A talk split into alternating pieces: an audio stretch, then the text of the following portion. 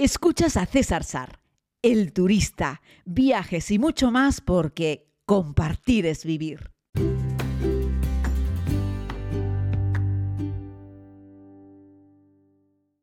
Saludos a todos y a todas, querida comunidad. Recordarán que el otro día en Instagram les preguntaba sobre qué queríamos que hablásemos en este podcast y lo he ido cumpliendo tema por tema, pero el que menos valoraciones tuvo fue el de los accidentes aéreos. No sé qué pasa, si es que nos cuesta o no afrontar este tema, pero tal vez los que tengan algunas canas serán capaces de recordar esto.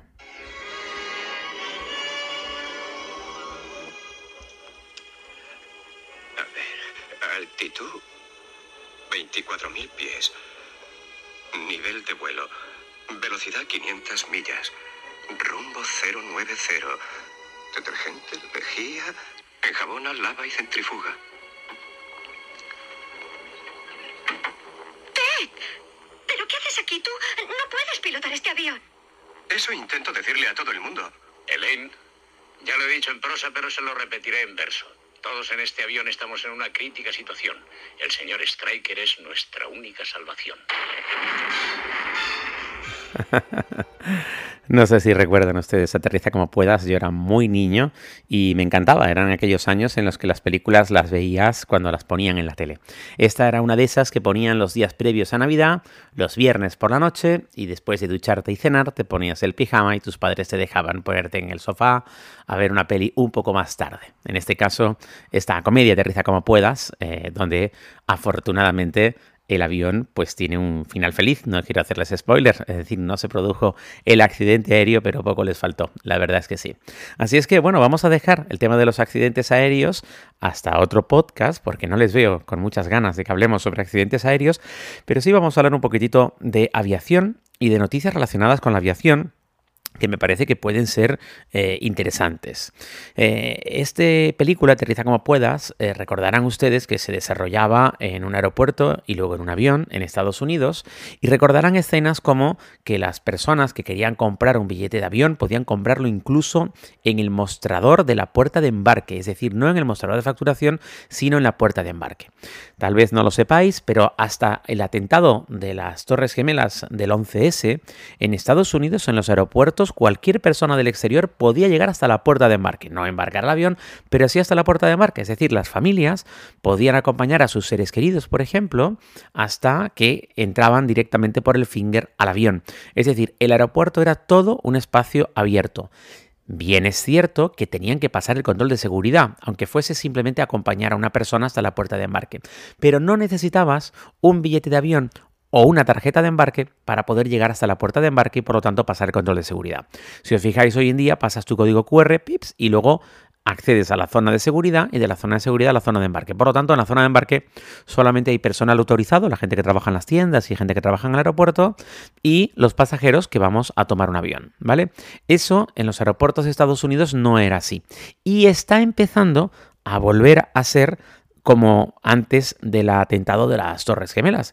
Y es que, bueno, la revista Condé Nast Traveler explica que ya hay varios aeropuertos como el de Ontario en California o el de Orleans en, Tacoma, el de Seattle, el John Wayne, que me encanta que haya un aeropuerto que se llame John Wayne, en Orange County, el de Bishop International en Michigan o el de Detroit, el Metropolitan Wayne, son aeropuertos en los que nuevamente una persona, sea o no pasajera, puede después de pasar el control de seguridad, o sea, pasar el control de seguridad sin tarjeta de embarque y puede, por lo tanto, acompañar a un familiar, a un amigo, hasta que éste se sube directamente, directamente al avión, ¿no? Están intentando volver a la normalidad, es cierto que hay cosas que no van a volver nunca, por supuesto, antes podías en un avión, eh, yo qué sé, si el piloto tenía la puerta abierta, poco menos que te asomabas allí y les preguntabas cómo estaban, te dejaban entrar en la cabina muchas veces, sobre todo a los niños durante el vuelo, a los adultos muchas veces también. Yo recuerdo eh, volar en la cabina, volar, a despegar y aterrizar en algunos vuelos, eh, yo que sé, algún piloto amigo, conocido, o amigo de un amigo, ni siquiera amigo mío, y, ah, estoy aquí y tal, y entonces te dejaban pasar y hacías el vuelo en la cabina. Eso es algo que ha desaparecido por completo.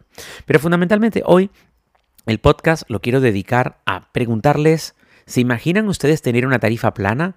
Para volar todo lo que quieras dentro, por ejemplo, de, tu país.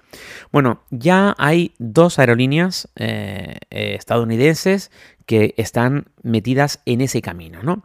Una es Frontier, que es de la, de la misma compañía que, que, Indigo, que es el hermano de Wizz en la versión estadounidense, son todo el mismo grupo, y a partir de mayo del próximo año, concretamente a partir del 2 de mayo del próximo año, tú les vas a pagar 600 dólares y vas a poder viajar todo lo que quieras dentro del territorio estadounidense, incluyendo Puerto Rico. Fíjense, atentos al dato. 600 dólares al año, una tarifa plana, pagas 600 pavos y vuelas todo lo que quieras con ellos. ¿Se imaginan ustedes que en Europa hiciese algo así? Pues la propia Wizz Air o que hiciese algo así Ryanair, que vuela un montón de lugares. Es cierto que hay un montón de vuelos de Ryanair que los pagas a 30, 40, 50 euros. Es cierto que esta tarifa plana tiene algunas restricciones, por supuesto. La tarifa plana no te permitirá volar, por ejemplo, en Estados Unidos en fechas muy señaladas, yo qué sé, Acción de Gracias de la Independencia, eh, Navidad, fin de año y la entrada y la salida de las principales épocas estivales. No sé, algo así como en España sería a lo mejor no podrías volar 30, 31 de julio, 1 y 2 de agosto, por ejemplo, ¿no? Y tampoco podrías volar el 30 y 31 de agosto o el 30, 29 y 30 de agosto y el 1 y 2 de septiembre. Una cosa así. Es decir, tiene ciertas limitaciones, pero pagas una tarifa plana y vuelas lo que quieras. Claro, esto a quién le puede beneficiar, pues aquí el que está con el micrófono en la mano contándoles esa historia, que es el que, el que vuela mucho, ¿no? Eh, bueno, posiblemente también algunas empresas podría valerles, o gente que le guste mucho viajar y que te sientes, hagas números y digas, venga, yo por 600 euros al año o gasto más de 600 euros al año, no lo sé, si esto me lo hiciese Ryanair tendría que ver si gasto más de 600 euros al año con Ryanair. Pero por ejemplo, si esto lo sacase una aerolínea como Vueling, bueno, yo sería el primero en comprarla, ¿no? Eh, vamos, que es muy interesante. Me parece que abren un camino eh, desconocido hasta el momento. No tengo constancia de que anteriormente ninguna aerolínea lo haya hecho, pero me parece muy interesante que, eh, que, lo intenten. ¿no? En, este mismo, en esta misma línea, o simplemente siguiendo un poco con el sector en Estados Unidos, decir que las aerolíneas en Estados Unidos se han recuperado, están ya con un 98%, atentos, ¿eh? 98% del mismo de mercado que lo que tenían antes de la pandemia, pero están teniendo en el aire menos aviones eh, que los que tenían antes de la pandemia. Lo que están haciendo es volando aviones más grandes, están volando aparatos más grandes. Algo muy parecido, por ejemplo, está ocurriendo en, América, donde, por ejemplo, Aerolíneas Argentinas contaba la semana pasada que va a volar entre, entre Buenos Aires y Santiago de Chile con una 330 una 330 ya es un bicho grande. Una 330, por ejemplo, es con el, muchas veces vuela eh, Iberia mete a 330 entre eh, por ejemplo, fui con una 330 Madrid y México, por ejemplo. Una 330 es el que vuela a level entre Barcelona y América, por ejemplo. Ya es fuselaje ancho, son como los pequeños de fuselaje ancho, pero ya es un bicho importante. Imagínense si estamos hablando de que hay aerolíneas que para un vuelo de dos horas están metiendo a 330. ¿Qué están haciendo con esto? Intentando meter más gente en un solo vuelo, ahorran gente, ahorran muchas cosas. Es decir, cómo ha dado de nuevo un vuelco el mundo de la aviación cuando hace tres años teníamos a los directivos de Lufthansa y de un montón de aerolíneas diciendo el A380 ha muerto, el avión más grande del mundo, ya no lo vamos a volar más, no necesitamos un avión que meta tanta gente, es demasiado caro, gasta demasiado combustible, etcétera, etcétera. Sin embargo, han levantado todas las aerolíneas de nuevo los A380 y están todos como locos volando con los A, eh, los A3 350 y los A330, ¿vale? Los, las tres gamas de los Airbus grandes, ¿vale? Y ahí lo tenemos. Los americanos también, en un montón de vuelos internos, están levantando A330 y otros aviones largos, grandes, de alta capacidad. Eh, así es que mm, ahí tenemos un dato. ¿eh? Eh, bueno, les contaba el otro día también la petición que había hecho de los 7879 de Vueling, que ya estaba el primero, eh, lo, lo estaban terminando de pintar, eh, son bichos ya más grandes. Luego vuelve el interés por mover de una sola vez más pasajeros. En Estados Unidos esto viene por una crisis brutal que han tenido con respecto al personal. Se han quedado sin personal. Ha sido terrible después de la pandemia, entre otras cosas, porque la verdad es que los TCP en Estados Unidos y el personal de tierra estaban muy mal pagados, pero muy mal pagados y había hecho que gente que estaba en ese sector durante la pandemia se buscó la vida, se fue a trabajar a otra cosa y luego no ha querido volver. Han dicho, no quiero volver al mundo de la aviación que está demasiado mal pagado y las aerolíneas, pues fíjense el camino que han tomado en Estados Unidos. En vez de decir, vamos a intentar subir ¿no? el, el suelo salarial de nuestros trabajadores para poder recuperarlos de nuevo, lo que han hecho es decir, pues no, vamos a necesitar menos gente si volvemos a volar aviones más grandes. Y en eso están. Así es que no sé si esto va a ser permanente, es temporal, pero la verdad es que es muy interesante. Y yo egoístamente, ¿qué quieren que les diga? Yo prefiero volar en una 330, a 350 y a 380 que volar, por supuesto, en, en una 320, en una 321. Mm, es más cómodo, hay menos ruido, son más grandes, en fin, yo los prefiero. A raíz de todo esto también, recordarles, hoy tenemos así como una especie de boletín de noticias, ¿no?